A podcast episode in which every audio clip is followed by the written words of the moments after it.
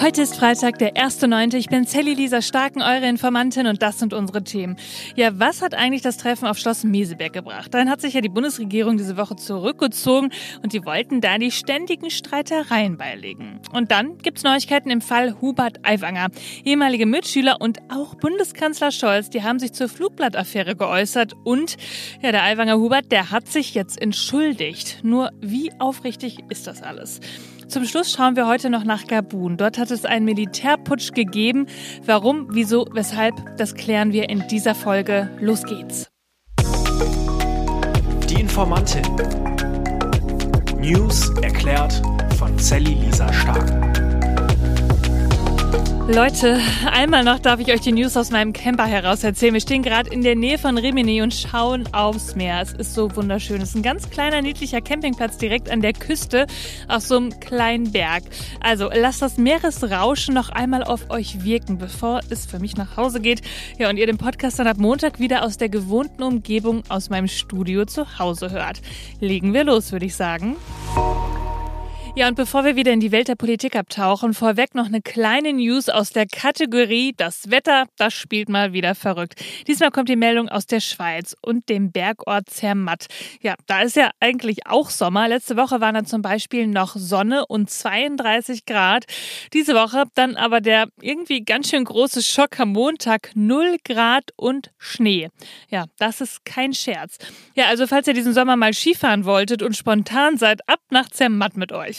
Ja, ganz so witzig ist es natürlich eigentlich nicht, denn da gilt jetzt gerade eine wirklich hohe Warnstufe. Sollte das alles schmelzen, dann kann es zu Überschwemmungen kommen und zu Hangrutschen. Also steile Hänge lieber meiden. Ich bin ein ganz bisschen froh, dass wir doch in Italien geblieben sind mit unserem Camper und nicht in die Schweiz gefahren sind. Das wäre mir dann definitiv doch zu kalt für einen Sommerurlaub gewesen. Aber sonst natürlich alles ganz normal. War ja auch früher schon so. Ich hoffe, ihr merkt die Ironie. KlimaleugnerInnen, die werfen sich gerade natürlich wieder auf dieses Thema drauf wie nichts Gutes. Ja, und dazu kann ich immer wieder nur sagen, bleibt gelassen und zieht Handschuhe und Mütze an, damit ihr euch nicht unterkühlt.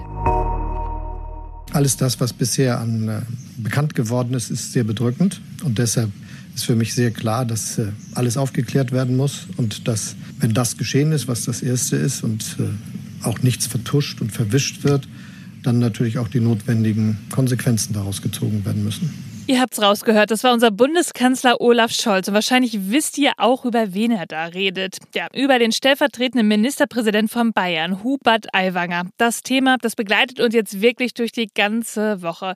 Mit ihm ist es ja irgendwie so ein bisschen wie bei der Kinderserie von früher 1, 2 oder 3. Ob du wirklich richtig stehst, siehst du, wenn das Licht angeht. Kennt ihr doch wahrscheinlich alle noch, oder?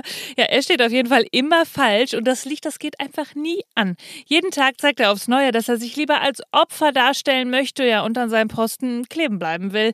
Er soll ein antisemitisches Pamphlet in der 11. Klasse, also vor ungefähr 35, 36 Jahren geschrieben haben, ja, oder es zumindest in seiner Tasche gehabt haben. Denn sein Bruder, der hat sich ja schon gemeldet und gesagt, Leute, das war nicht der Hubert, sondern ich, der Helmut. Ja, und der bayerische Ministerpräsident Söder von der CSU, der hält auch erstmal weiter an ihm fest. Aiwanger soll jetzt erstmal ein paar Fragen beantworten. Ja, und jetzt kommt die hotteste Schlagzeile dazu. Der Eiwanger Hubert, der wollte keine Gefühle verletzen. Ich bereue zutiefst, wenn ich durch mein Verhalten in Bezug auf das in Rede stehende Pamphlet oder weitere Vorwürfe gegen mich aus der Jugendzeit Gefühle verletzt habe. Die genannten Vorwürfe liegen 36 Jahre zurück. Ich betone nochmals, ich habe das Pamphlet nicht verfasst. Ich distanziere mich in jeder Form von dem ekelhaften Inhalt. Ich war nie ein Antisemit, ich war nie ein Menschenfeind. Das war gestern Nachmittag, kurz vor Redaktionsschluss unserer Folge. Und da kam er jetzt nach Tagen des Wartens endlich mit einer Entschuldigung um die Ecke. Ja, und dann ging er in dem Pressestatement noch auf ein paar andere Vorwürfe ein. Mitschülern, die haben nämlich berichtet, dass Aiwanger den Hitler groß gemacht haben soll, als er mal ins Klassenzimmer kam. Und dann sieht man auch ein Bild, das ging auch irgendwie so durch die Medien. Das ist von früher ein Klassenfoto, so ein ganz typisches Klassenfoto. Ja, da sieht er hm, irgendwie anders aus. Er hat zumindest ein kleines Bärtchen und eine sehr glatt frisierte Frisur. Frisur.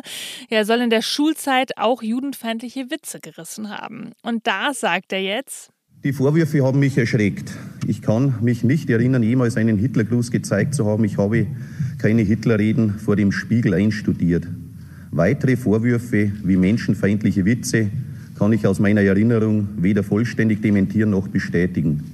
Sollte dies geschehen sein, so entschuldige ich mich dafür in aller Form. Okay, nur das war noch nicht alles. Es ist jedoch nicht akzeptabel, dass diese Verfehlungen jetzt in einer politischen Kampagne gegen mich und meine Partei instrumentalisiert werden. Ich habe den Eindruck, ich soll politisch und persönlich fertig gemacht werden. Es ist ein negatives Bild von mir in den letzten Tagen gezeichnet worden. Das bin nicht ich. Das ist nicht Hubert Aiwanger. Eine Kampagne gegen ihn. Ja, und auf X, ihr wisst das ehemalige Twitter, da schreibt er dann auch ganz offensiv, Schmutzkampagnen gehen am Ende nach hinten los. Ja, der Hubert, der sieht sich ja also als das eigentliche Opfer, oder? Gemein diese Medien. Und eigentlich hört man da ja auch raus, ist doch alles nicht so, aber sorry trotzdem. Ja, nur komisch, dass die nächste Schlagzeile irgendwie gar nicht dazu passt. Nach Recherchen der Süddeutschen Zeitung soll er nämlich 2008 schon eine Kollegin von den Freien Wählern zu dem damaligen Lehrer geschickt haben. Ja, die sollte dann schauen, geht von dem Lehrer eine Gefahr aus für seine Karriere wegen diesem Flugblatt. Ja Mensch, eine Schmutzkampagne würde ich ja jetzt irgendwie anzweifeln. Ich frage mich auch, wie viel Wind hätte Aiwanger der Debatte aus den Segeln nehmen können, wenn er sich sofort offen entschuldigt hätte, erkannt hätte, dass er hier eher der Täter ist und nicht das Opfer. Ja, aber das, das wäre wahrscheinlich wie immer zu einfach gewesen. Er ist anscheinend schon mit dem Wissen, dass es ihm irgendwann auf die Füße fallen könnte, stellvertretender Ministerpräsident geworden. Und vor der Entschuldigung, da wurden die Stimmen, die eine Entscheidung in Bayern über seine Person wollen, auch immer lauter. Und ich kann mir kaum vorstellen, dass sich das jetzt ändert. Auch wenn man munkeln könnte, der Aiwanger, der hat sich für die Entschuldigung doch irgendwie in eine Ecke gedrängt gefühlt. Olaf Scholz haben wir zum Beginn ja schon gehört. Und auch unsere beiden Vizekanzler Robert Habeck und Christian Lindner, die sind ja zurzeit eher selten einer Meinung. Ja, in dem Fall sind sie sich dann aber doch mal einig. Ich finde den Umgang mit den Berichten von Herrn Aiwanger unaufrichtig. Und vor allem hat Herr Aiwanger ja in verschiedenen Redebeiträgen offensichtlich in der jüngsten Vergangenheit eine Sprache des rechten Populismus benutzt. Insofern geht die Frage, finde ich, an den Ministerpräsidenten des Freistaats Bayern, ob er mit einem Kollegen, der so agiert, weiter in Zukunft zusammenarbeiten will. Ich finde es schwer vorstellbar. In Deutschland darf es niemals Platz für Antisemitismus geben. Das ist der demokratische Grundkonsens. Er darf auf keinen Fall relativiert werden. Die Vorwürfe gegen Herrn Aiwanger sind äh, bestürzend. Und der äh, Umgang und die Aufklärungsbereitschaft sind in meinen Augen bislang nicht glaubwürdig. Und äh, deshalb muss hier äh, dringend Klarheit geschaffen werden mit den dann gegebenenfalls notwendigen Konsequenzen, die er selber ziehen muss oder der bayerische Regierungschef. Bayern-Chef Markus Söder, der wird wohl auch ein paar schlaflose Nächte gerade haben. Denn was soll er tun? Wie rechts ist er nun, dieser Aiwanger Hubert? Genügt die Entschuldigung? Ja, wenn Aiwanger die 25 Fragen beantwortet hat, dann braucht es auf jeden Fall eine Entscheidung in Bayern. Heißt, dann wird er voraussichtlich ganz konkret entscheiden müssen, ob er Aiwanger entlässt oder doch nicht. Ja, und das alles eben keine sechs Wochen vor der Landtagswahl. Ja, und dabei steckt Söder in einem fast ausweglosen Dilemma. Wenn er Aiwanger jetzt entlassen würde, dann könnten die Freien Wähler bei der Landtagswahl ja massiv davon profitieren, weil sie sich noch besser als Protestpartei darstellen könnten. Ja, so jedenfalls gerade die große Sorge der CSU. Und andererseits könnten Söder und die CSU am Ende in Mithaftung genommen werden, wenn er trotz allem weiter an Aiwanger festhält. Und eigentlich hat es Robert Habeck passend zusammengefasst. Söders Entscheidung, das ist eine Frage der Politik politischen Haltung und nicht der politischen Taktik. Und bei den ganzen O-Tönen aus der Bundesregierung eben, da habt ihr bestimmt gedacht, die standen doch alle beieinander. Ja, und zwar auf Schloss Meseberg. Ihr wisst, die große Versammlung der Bundesregierung in dieser Woche. Und da ging es natürlich auch um gemeinsame Leitlinien, aber auch darum, was ist denn jetzt mit der Ampel? Habt ihr euch wieder lieb? Und da wurde Christian Lindner und irgendwie Olaf Scholz, die wurden dann beide mal ganz kurz zu Handwerkern. Wir sind eine Regierung, wo ähm, gehämmert, geschraubt wird. Das führt zu Geräuschen, wie Sie schon festgestellt haben, aber es kommt eben auch was raus. Wir werden hämmern und klopfen, aber mit Schalldämpfer. Das soll ja nicht mehr gehört werden. Was spannend ist, von Neustarter redet hier keiner. Es geht also darum, wir zeigen uns jetzt geschlossen und packen an. Nur die Tagesschau, die schrieb es so schön, der Elefant in den Räumen Mesebergs war aber spürbar die schlechten Umfragewerte der Regierung und die regierenden Parteien sowie der Höhenflug der AfD. Gegen beides hat die Koalition bisher kein Rezept gefunden und beides mag so gar nicht zum Mantra der von Scholz vorgetragenen positiven Leistungsbilanz passen.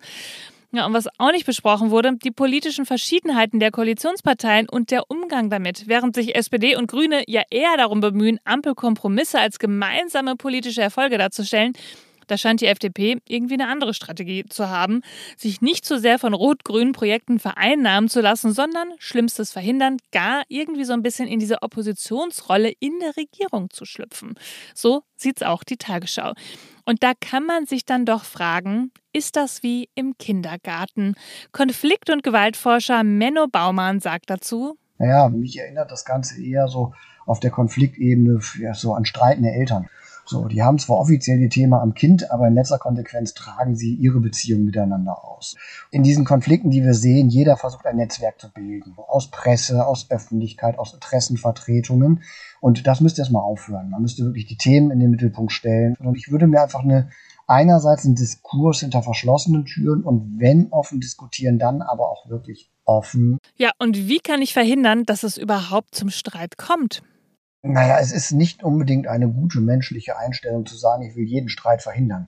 Wir sind ja nicht das Herdentier, das wie mit zwei Millionen Zebras in der Savanne immer in die gleiche Richtung oder der Schwarmfisch, sondern wir arbeiten ja in kleinen Gruppen biologisch gesehen und da kommt es zu unterschiedlichen Positionen. Also Streitvermeidung als solches ist nicht das Thema. Das Thema ist Eskalationsvermeidung.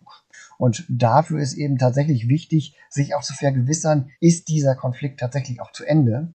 Ich würde sagen, vielleicht hätte der Bundesregierung ja ein Meeting bei Herrn Baumann ganz gut getan.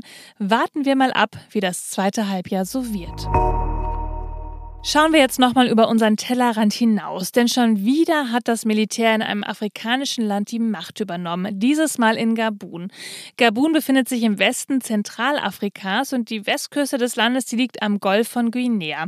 Gabun ist seit 1960 unabhängig. Davor war das Land mehr als 100 Jahre französische Kolonie. Ich erschrecke mich bei solchen Daten immer, dass das alles noch gar nicht so lange her war. Frankreich hat Gabun nicht nur wirtschaftlich total ausgebeutet, sondern hat Gabuner unter anderem Vietnam auch als Soldaten im Zweiten Weltkrieg eingesetzt. Für viele Rekrutierte aus Gabun war das eine wirklich traumatische Erfahrung. Ja, und nach der Unabhängigkeit hat dann lange ein Familienclan das Land regiert, doch diese Woche gab es da einen Putsch und viele Menschen in Gabun haben sich gefreut und auf den Straßen gefeiert. Am Mittwoch hatte eine Gruppe von Militärs und anderen Sicherheitskräften verkündet, dass sie die Macht in dem zentralafrikanischen Land übernommen hätten.